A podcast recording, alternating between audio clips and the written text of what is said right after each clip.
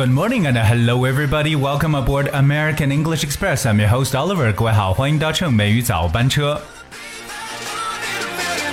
刚刚呢，过去了狂欢的六幺八购物节。那这样一个购物节呢，真的是产生了很大的一个经济效益啊，因为 China's e-commerce platforms registered record high sales during the June 18 online shopping festival from June 1st to June 18th this year。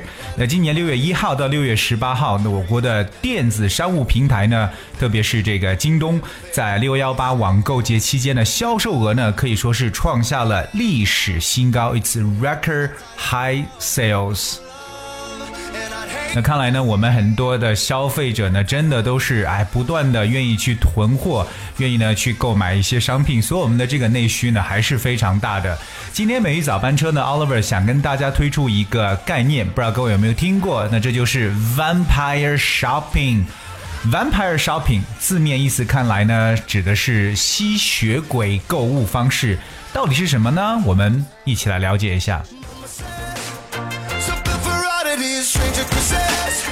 So we talk about vampire shopping 呢，首先大家要了解一下这个单词 vampire，v a m p i r e，vampire 这个词在读的时候，v 是咬住嘴唇的，vampire 就是吸血鬼。So vampire shopping, the term refers to shopping late at night, traditionally a time when vampires appear. 那说到什么叫吸血鬼购物呢？顾名思义呢，吸血鬼呢，因为它是晚上才出来的这么一种魔鬼啊，这么一种这个这个鬼，所以说呢，呃，vampire shopping 其实就指的是在夜间或深夜购物这么一种行为，所以它其实跟时间是相关联的。So vampire shopping means shopping late At night。各位，你有没有一个在深夜，哎，无聊到睡不着，突然呢打开这些，呃，这购物网站去买东西的经历呢？如果有的话，那就叫做 vampire shopping。那为什么会有 vampire shopping? Because online shops are open 24 hours a day, so it's easy to get sucked in and do some shopping. 确实呢，由于这个网络呢二十四小时开放的，所以说呢很容易大家呢在上面去失血呀，get sucked and do some shopping。 啊，那为什么说到晚上的时候，很多人有这种购物的冲动呢？我们来看一下，他说，When we are sleep deprived, that means we're not having enough sleep. We find it difficult to resist the urge to shop. We're more sucked into shopping by the advertising we see. 也就是说，当我们睡眠不足的时候呢，就会发现很难的能够去抑制住这种购物的冲动，所以呢，可能会更容易被所看到的广告吸引。去买东西，去购物。所以呢，就是大家睡眠不足的时候，反而更大的有这种呃购物的冲动。我们说到这个词啊，失眠的或者说睡眠不足的这样一个复合形容词叫 sleep deprived。呃，sleep 就是睡眠这个词，相信大家都认识。那 deprived spells d e p r i v e d，deprived。deprived 这本身这个词表示被剥夺掉的一层意思，所以说剥夺掉睡眠的。So sleep deprived or sleep deprivation is the condition of not having enough sleep，会觉得睡不够，睡眠不足，叫 sleep deprived。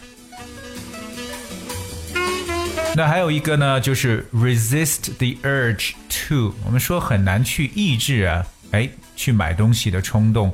呃，在英文中有这么一个短语叫 resist the urge to do something。urge 就是强烈的一种欲望，it's a very strong desire to do something。So urge U R G E 这个词表示欲望，那 resist 表示抵制的意思。So resist the urge to，嗯，比如说 I had a sudden urge to hit him，我突然有很想揍他一顿的冲动啊。I had a sudden urge to hit him. So a sudden urge means a sudden strong desire to do something. 那么在 vampire shopping 真的是深夜购物之后呢，哎，又会出现什么样的心理状态呢？Well, after buying something, you may have regret. That's a sad feeling you get when you've made a mistake and wished you hadn't made the mistake in the first place. 那所以呢，在往往买了这些东西之后呢，可能呢会 have regret，会后悔。就当你犯了一个错误的时候，并希望当初没有犯这个错误的时， 呃，就没有犯这个错误呢，大家会有一种非常悲伤的感觉。So there's a sad feeling you get when you made a mistake and you wished you hadn't made the mistake in the first place. 我们了解一下，说到这个后悔，就叫做 have regret. So I think everyone has regrets, right? I mean, we have different types of regrets. We wish we hadn't done that. We wish we hadn't been there. So have regrets. 当然还有一个短语跟大家分享一下呢，叫做哎，in the first place。in the first place 的意思呢，表示为起初、当初的意思。in the first place。所以呢，真希望当初没有犯这个错。So I wish I hadn't made the mistake in the first place。当然，这是一个与事实相反的一个虚拟的说法。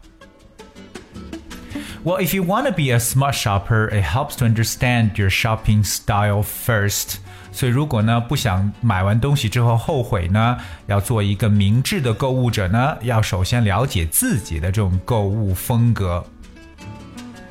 Well, you know, we have to find out whether you are an impulse shopper, which means a consumer who goes out and buys on a whim.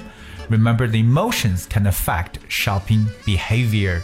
所以呢，要看清楚自己是不是一个冲动购物的人呢，也就表示一时兴起呢，哎，就去买东西的人就被称为冲动购物的人，叫做 impulse shopper。那当然大家要记住呢，情绪会影响我们的购物行为的。那在这里也给大家给两个超级常用的词汇，一个叫 impulse，impulse，i am p u l s e。impulse 可以表示一个脉冲，impulse 也可以表示冲动或心血来潮或者一时的一个念头，我们叫做 impulse。So when you buy something on an impulse，就表示为冲动之下买了什么东西。Here's an one example. Her first impulse was to run away. 她的第一个念头呢，就是逃走，run away。 当然，除了这个 impulse 之外呢，还有一个短语也表示为哎，这个一时兴起，叫 do something on a whim。do something on a whim。Whim spells W H I M, whim, which means a sudden wish to do or have something, especially when it is something unusual or unnecessary，可以表示为心血来潮、一时的兴致、一时的兴致这样的一个词。Whim, do something on a whim。 比如说，We bought this house on a whim，就表示我们一时冲动呢买了这个房子。那今天的 Oliver 跟大家呢来去这个，哎，讲述了一下什么叫做 vampire shopping 吸血鬼购物，说白了就是深夜购物。呃，希望大家呢，哎，改改这个习惯，不要在晚上购物，因为晚上购物呢，通常都属于。You know shopping on the impulse 购物这种冲动型的购物会有很多的 regrets，所以呢，买东西呢一定要理智。All right，那这是今天 Oliver 和大家一起呢来去分享的一个内容呢，希望各位能够好好的去练习，并且把它去记下来。当然，如果你想获得我们所有讲解内容的文字版本的话，也非常简单，只需要各位搜索关注微信公众号“梅雨早班车”。那当然了，今天 Oliver 想留给大家一个问题，就是在你的生活当中或最近有没有一时冲动买了一个东西，哎，结果拿到之后呢，却有点小小的 regret，那到底是什么呢？不妨留言告诉我们。而今天节目的最后呢，带来一首 Taylor Swift 新歌《Tay Tay You Need to Calm Down》。炎炎夏日呢，大家都要冷静下来。Thank you so much for tuning in today. Enjoy the sun, and I'll be with you tomorrow.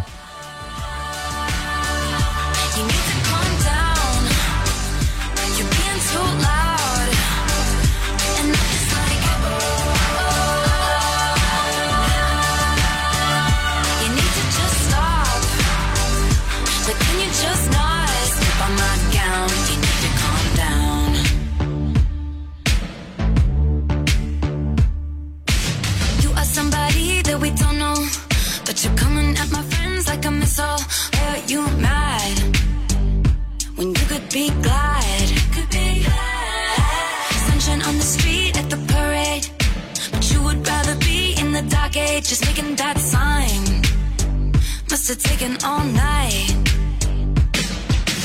You just need to take several seats and then try to restore the peace and control your urges to scream about all the people